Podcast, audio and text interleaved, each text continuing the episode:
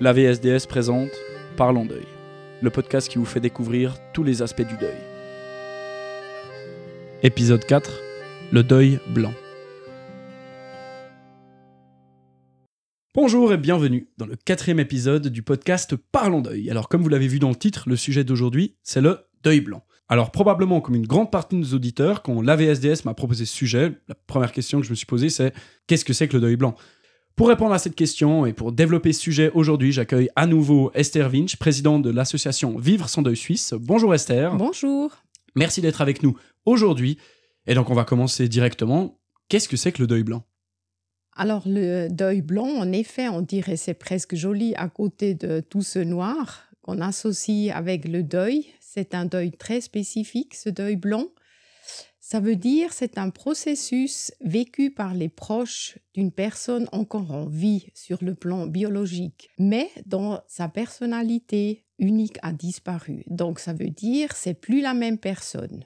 Et le deuil blanc diffère du deuil qui suit le décès. Donc la personne est toujours vivante, mais on ne la reconnaît plus? En effet, c'est exactement ça. La personne est en vie, mais on la connaît plus, elle nous connaît plus non plus. Et ce qui disparaît, ce dont on doit faire le deuil, c'est la relation qu'on avait avant, la possibilité de communiquer, par exemple, avec la personne. Ce qui veut dire que la personne est toujours là, mais que notre relation avec cette personne a changé. C'est une relation qu'on ne pourra plus jamais trouver, ou est-ce que c'est une relation qu'on peut aussi retrouver plus tard?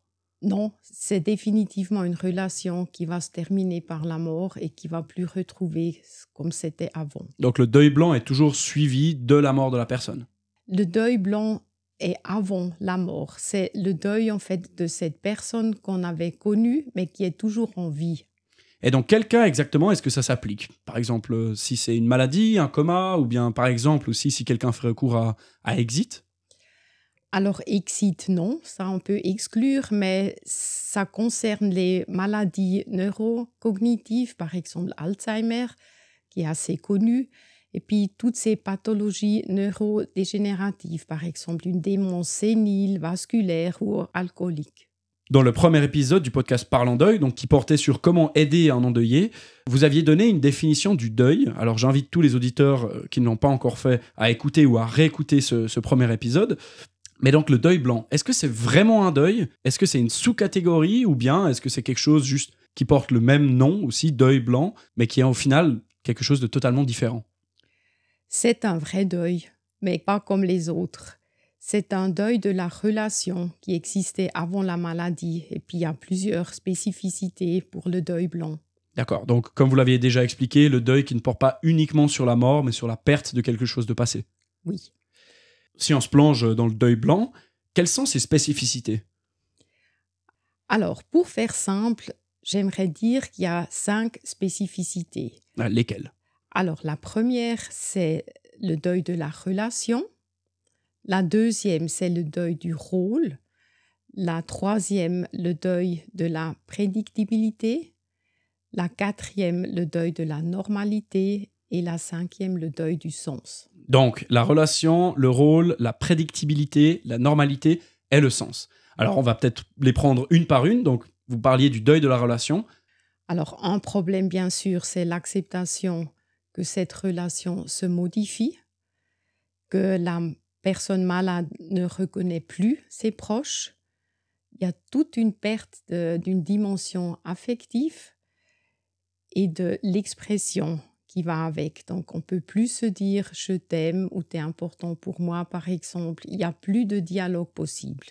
Et donc, les personnes touchées par le deuil blanc ont aussi peur d'avoir perdu la relation passée. Ça, après, c'est tout un travail qui va se faire lors du deuil qui suit le décès, d'intégrer en fait cette perte et puis de garder dans son cœur la relation qu'on a eue. Oui, on aura l'occasion de parler euh, un peu plus tard dans cet épisode de comment le deuil blanc s'intègre au deuil. Mais si on prend maintenant cette deuxième spécificité que vous avez dite, euh, le deuil du rôle. Alors il y a clairement un changement de rôle, par exemple les enfants qui deviennent des parents, des conjoints qui sont tout d'un coup en charge de nombreuses tâches qu'ils n'étaient pas auparavant. Il y a un immense changement au sein de la famille très souvent. On peut parler d'un réajustement dans le couple, dans la vie familiale et quelquefois aussi dans le monde de travail au début de cette maladie. Hmm, d'accord. Et au niveau du deuil, de la prédictibilité? Ce qui est très très difficile, c'est l'évolution de ces maladies dégénératives. On ne peut plus rien prévoir. Il y a des hauts et des bas, il y a des complications. On peut plus rien prévoir. Donc, euh, il faut déjà être conscient de ce problème et que c'est très lourd à porter ce qui a un impact sur toute la famille, parce que par exemple, euh, on a prévu de fêter Noël, ça sera plus possible d'une telle manière ou d'une autre. Il y a souvent aussi une modification du style de vie. Toute la vie familiale change ou la vie de couple. Et puis, ça peut paraître peut-être comme un détail, mais qui peut s'avérer comme quelque chose de très difficile à supporter, c'est la perte des langues apprises. Donc ça veut dire, je pense là une dame japonaise qui a parlé avec ses enfants toujours euh, en français. Et quand elle était atteinte de la maladie Alzheimer, donc elle pouvait plus parler en français, mais que le japonais. Donc il y avait déjà aussi à ce stade-là impossibilité de communiquer. Donc on est presque déjà aussi dans le deuil de la normalité, la quatrième spécificité. Voilà, exactement. Ces deux catégories sont très liées plus rien sera normal. Le deuil de la vie d'avant commence avec les premiers euh, symptômes. Et puis, il faut supporter le regard des autres quand la personne euh, se manifeste d'une manière qu'on ne connaissait pas avant. Donc, euh, il y a toute la problématique de la honte qui entre là aussi dedans. Les comportements de la personne qui sont différents. Donc, il n'y a plus rien qui est normal. Donc le deuil de la normalité comprend aussi les trois spécificités que vous avez expliquées tout à l'heure, avec justement la relation, le rôle, puis la prédictibilité, ce qu'on voyait en fait comme étant normal. Absolument, oui. Et pour la dernière spécificité, le, deuil du sens. Alors le sens, je crois, ça c'est un sujet tellement universel, on le cherche toujours et pour chaque sujet, dans le deuil blanc, bien sûr, il y a les questions concernant les raisons de cette maladie. Et puis après, ce qui me paraît vraiment très important, c'est des questions concernant l'importance de la poursuite de la vie. Donc ça inclut tous ces problématiques de l'acharnement thérapeutique. Est-ce que ça vaut la peine? Est-ce que ça vaut pas la peine? Qui décide quoi? Il y a de nombreuses questions qui se posent à ce moment-là. Donc les personnes qui vivent ce deuil blanc doivent retrouver un sens à leur vie, mais aussi à la vie de cette personne qu'ils ne reconnaissent peut-être plus oui, je dirais euh, trouver un sens à ce qui arrive et regarder qu'est-ce que je peux faire avec ce qui arrive dans ma vie. Alors, situation spécifique, donc. Oui. Et une question qu'on se pose aussi, c'est est-ce que le deuil blanc est une sorte de pré-deuil, peut-être qui facilite le deuil ensuite? C'est pas vraiment un pré-deuil. Il y a quelques éléments en commun. Par exemple, le temps qu'on a avant la mort. Donc, c'est pas un accident. On a le temps de s'y préparer. Mais justement, là réside la plus grande différence. Dans le deuil blanc, on peut plus communiquer avec celui qui va mourir. Et par contre, le pré-deuil permet de se préparer au deuil qui va survenir. Donc, pour spécifier, qu'est-ce que c'est exactement un pré-deuil alors dans ce cas-là? Alors, le pré-deuil, il permet de profiter de ce temps qui reste avant la mort, par exemple, pour exprimer ses sentiments, dire au revoir, de boucler des situations, peut-être favoriser une réconciliation. Et le deuil blanc, donc, ne permet plus de s'échanger avec le mourant. Est-ce que vous avez des exemples de situations dans lesquelles on pourrait vivre un pré-deuil et non un, deuil blanc? Oui, par exemple, quand il y a une maladie létale, où il y a, on a encore le temps de s'en parler, ou bien quand une personne a décidé de s'en aller avec l'aide de l'exit, il y a aussi un temps pour être encore ensemble et puis se préparer à la mort. Et donc ça, c'est les situations de pré-deuil, mais dans le deuil blanc, vu que c'est souvent des maladies qui font que la personne n'est plus qui elle était euh, auparavant, ça rend ce pré-deuil impossible. C'est vraiment la grande différence. Le deuil blanc, la personne est encore en vie, mais plus la personne qu'on connaissait avant. Donc, on fait le deuil de cette personne comme elle était avant. Et on peut peut-être inclure un, petit, une petite notion de pré-deuil que la personne va mourir et le deuil suit vraiment la mort. Mais donc le deuil n'est pas simplifié quand il y a eu un deuil blanc avant.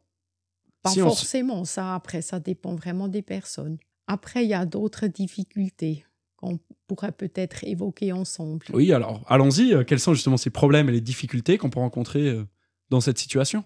Il y a probablement justement les conséquences directes du deuil blanc et puis il y a les conséquences euh, à venir après la mort. On a, peut-être un petit peu empiété sur le deuxième point, mais revenons un, un petit peu en arrière. C'est quoi les conséquences directes du deuil blanc sur les personnes qui le vivent? Alors, quand la personne est en train de vivre ce deuil blanc, il y a un sentiment d'énorme impuissance à contrôler la situation, avec bien sûr accompagné d'une frustration énorme. Ça, c'est une des conséquences directes. Il y a aussi le problème du support à donner. Qu'est-ce que je peux encore donner? Qu'est-ce qui est dans mes moyens? Ça peut être temps, financier, euh, il y a plusieurs points. Après, il y a aussi euh, une peur pour soi-même, des questions d'hérédité. Est-ce que je vais subir le même sort? Les causes, bien sûr. Et puis, une immense fatigue. Ça prend une énergie considérable d'être dans cette phase de deuil blanc. Et puis, comme j'ai mentionné, des problèmes financiers qu'on sous-estime beaucoup, c'est très euh, des euh, pratiques parce que quelquefois on peut plus travailler parce qu'on a envie d'être présent. Donc ça alourdit en plus cette situation. Et une question peut-être un peu taboue, mais est-ce que dans ces situations-là, est-ce qu'on peut pas aussi parfois espérer la mort de la personne qu'on n'arrive plus à reconnaître? C'est exactement ça et ça me fait la transition pour parler de- des conséquences après la mort. Le plus grand problème, c'est la culpabilité. Et exactement là-dedans se trouve un désir à un moment donné que la fin arrive vite parce que on est fatigué, on est épuisé, on, on a aussi de la peine à, à regarder l'autre souffrir et s'en aller gentiment. Et ça ressort ou ça peut ressortir par la suite comme immense sentiment de culpabilité d'avoir désiré la mort. Donc la culpabilité au final de désirer la mort de la personne qui est encore là, qu'on aime mais qu'on ne reconnaît plus. Oui, et avec ça, souvent, l'hostilité s'invite aussi au rendez-vous. Il y a une certaine hostilité parce que la personne nous fait souffrir, mais ça, par exemple, c'est pas quelque chose euh, de voulu. Quelquefois, il y a aussi les conflits non réglés que par la suite, on a beaucoup de culpabilité de ne pas avoir pu les régler avant. Et si on prend ces différentes euh, difficultés, est-ce qu'il y a des moyens de les surpasser? Est-ce qu'il faut juste attendre si on est soi-même dans la situation, par exemple? Quand on est soi-même dans la situation, la première chose, c'est de faire face au changement de rôle. Je crois que ça, c'est au début la chose la plus importante et aussi la plus difficile. Et ça, c'est pendant le deuil blanc, donc quand la personne est encore en vie. Oui, je pense là à ces couples qui étaient ensemble depuis de nombreuses années et tout d'un coup, il n'y a plus de vie de couple. Euh, dans tous les spectres qui touchent le couple, aussi dans la sexualité, faire face au changement de la vie qui sera plus jamais comme elle était avant. Et comment faire pour combler ce sentiment d'impuissance face à la situation? En essayant de maintenir un certain contrôle, ça veut dire une, une zone de pouvoir, une zone de décision, même avec de l'aide sur la situation. Ça peut être des, des petites choses, d'organiser son temps aussi en gardant un peu pour soi, d'avoir des informations, garder une forme d'espoir. Donc ne pas s'oublier face à ce deuil blanc. C'est très important. Est-ce qu'il existe une aide professionnelle aussi? Oui, il y a des aides professionnelles, par exemple l'association Alzheimer Suisse, il y a la Croix-Rouge qui a un onglet proche aidant, il y a Prosénectute, il y a des centres spécialisés qu'on peut trouver sur Internet en tapant deuil blanc. Et puis, le médecin traitant, très souvent, il est de bons conseils ou il, il a les adresses nécessaires. Donc si ça nous arrive, soit se rendre sur un des sites que vous avez mentionnés, ou bien consulter son médecin qui saura nous rediriger. Et puis on a un peu l'habitude de le faire dans ce podcast. Si ça arrive à un de nos proches, si un de nos proches vit un deuil blanc, est-ce qu'on peut faire en tant que particulier, donc pas professionnel, est-ce qu'on peut faire quelque chose pour lui? Bien sûr, on peut faire quelque chose.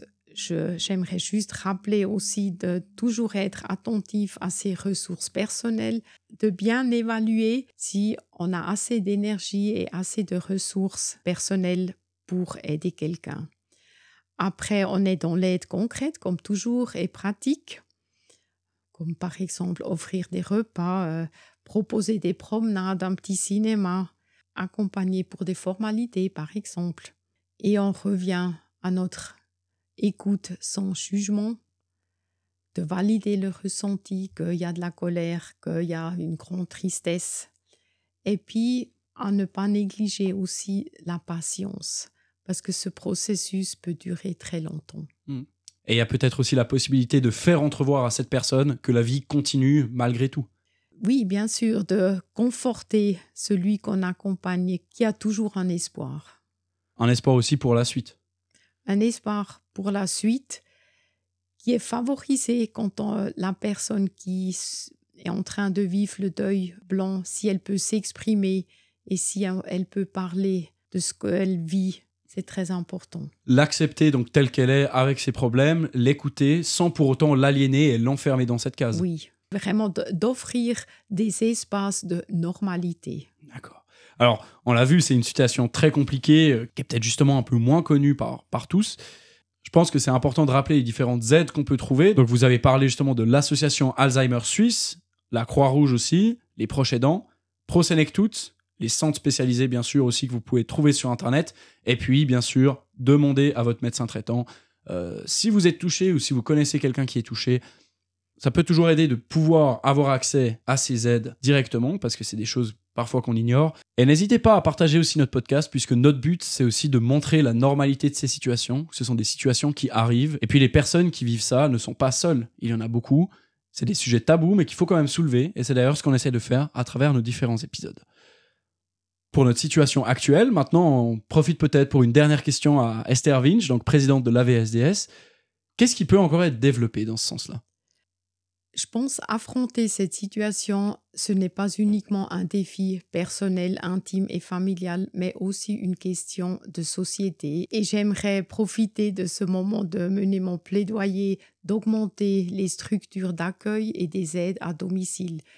Par exemple, les aides à domicile, c'est souvent des bénévoles qui sont limités dans leur temps et il y a vraiment encore beaucoup à faire.